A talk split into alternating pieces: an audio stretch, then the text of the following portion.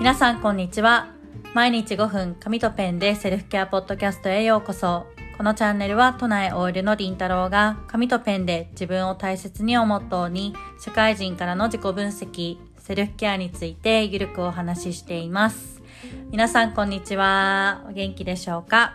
えー、本日のテーマは書けば叶うは本当なのか？というテーマでお話をしたいなと思います。はい。たまにこういろんな、まあ、YouTube とか Twitter とかインスタとかってこういろんな SNS でなんかこう願い事はとりあえず書いとけとかウィッシュリストとかこう書けば叶うよっていうのを聞くと思うんですけれども皆さんこれ本当だと思いますか？皆さんやったことはありますか？はい。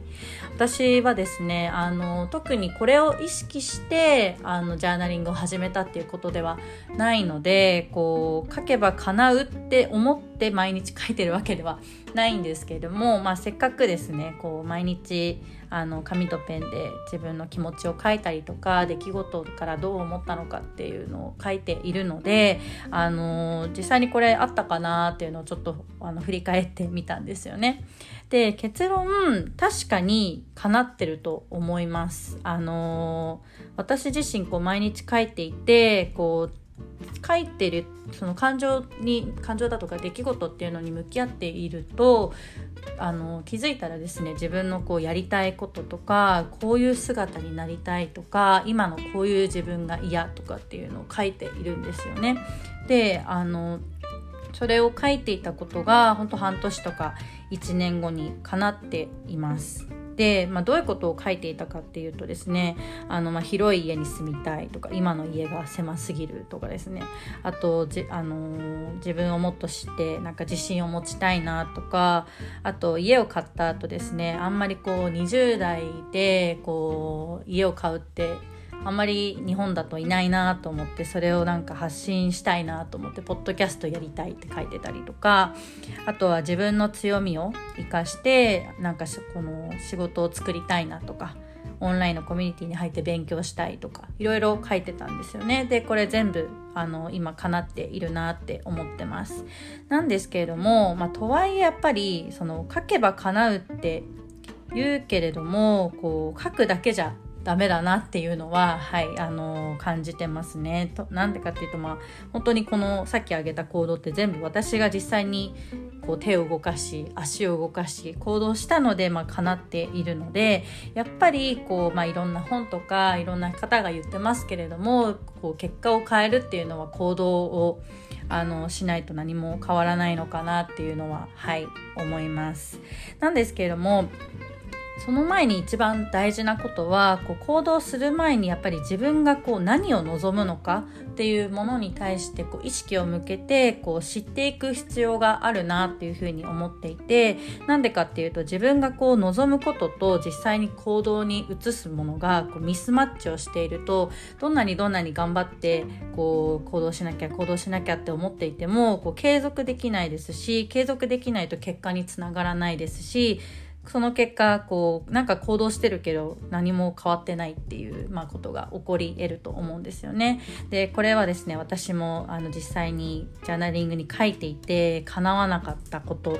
を例に挙げるんですけれどもあの1年前ぐらいですかねあのちょうど、まあ、私が家を買ってこういろんな不動産の知識を入れたりだとかこう実際にいろんなマンションを見てあ不動産って面白いなっていうふうに思った時期がありましてあの宅地建物取引士を取ろうという時期がですねあったんですよ数ヶ月。であのその時はまあ不動産にちょっと興味出たしなんかこうマンションをマンション面白いなっていうふうに思ってでかつこう私自身こう20代で、まあ、家を買ったっていう経験もあるので私だからこうできることって何かあるかなっていうのを思って、まあ、その資格を取ろうと一時期勉強頑張ってた時期があったんですね。なんですけれどもやっぱり全然つながらなかったったあの結果につながらなかったというか行動できなかったんですよね。でそれはこうジャーナリングに書いてるんですけれども書いててこう勉強しなきゃとかあ今日も勉強できなかったって書いてるんですけれどもあの行動に移ってないんですよ。でそれは何でだったかなって思うとやっぱりその自分が心から望むこととその宅建の勉強っていうのがミスマッチをしてたんですよねだから本当にあの書けば叶うといえど実際にじゃあ全部が叶ってるかっていうと本当の自分が望んでいないものに対してはかなっていないので本当にあのまずは自分が何をしたいのかとかどういう姿になりたいのかっていうものをまず知ること。でそれを実際に書いているとあのそれを毎日意識をするので実際に行動も変わっていくっていうのがこの書けば叶うっていうこう真理なのかなっていうふうに私の中ではちょっと答えが出ましたはいなのでですねまああの私はこう書けば叶うっていうあの目的でそもそも始めたわけではないので本当に副産物的に少しずつ自分が変わっていったなとは思うんですがあのちょっとご興味がある方はまずは1日1分でも3分でも5分でも書いてみるっていうところから始めていただければなというふうにはい思っております。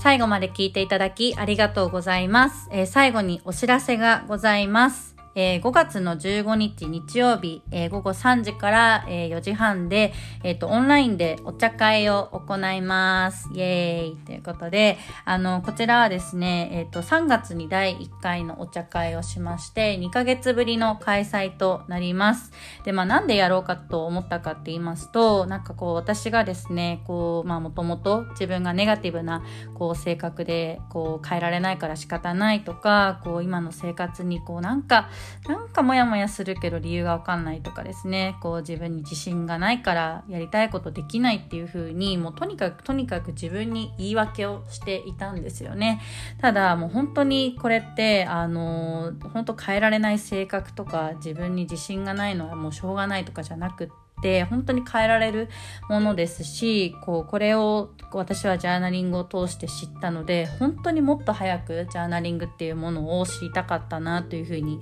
はい、思っているんですよね。で、まあ、その思いでこうラジオを発信はしてるんですけれども実際にじゃあラジオを聞いててもこう実際にジャーナリングをしてる人ってあんまりいないんじゃないかなってちょっと私疑問に思いましてあの今回のお茶会をやりたいなと思っております。でお茶会でははこうラジオで伝えきれないこう私のジャーナリングのお話ですとかあとは実際にみんなで手を動かしてジャーナリングのミニワークっていうものにも取り組んでいきたいと思っております。で、まあ、少人数であの行いますのでお悩みとか、まあ、ご相談なんていうものも気軽にお話しできる時間も作っていきたいなと思っております。で、えー、人数は先着4名様を募集をしておりましてあのー、これですね本当に嬉しいなって思ったのが3月3開催のお茶会で本当にめちゃくちゃ盛り上がってですね。でなんと実際にリスナーさん同士がそのお茶会を通して出会ったリスナーさん同士が意気投合して実際にあのオフ会をしましたっていうようなんですね。嬉しいご報告もいただいていて本当に私のラジオをきっかけにこういろんな輪がつながってるっていうのを考えるだけで本当に感無量なんですよね。なのであのぜひ少しでもご興味がある方はあのこちら無料なのでどなたでもご参加加いただけますので、あの、ご興味ある方は LINE の方にご、えー、参加したいですというふうにメッセージをいただければなと思っております。皆さんとお話できるのを楽しみにしております。えー、それでは今日も素敵な一日をお過ごしください。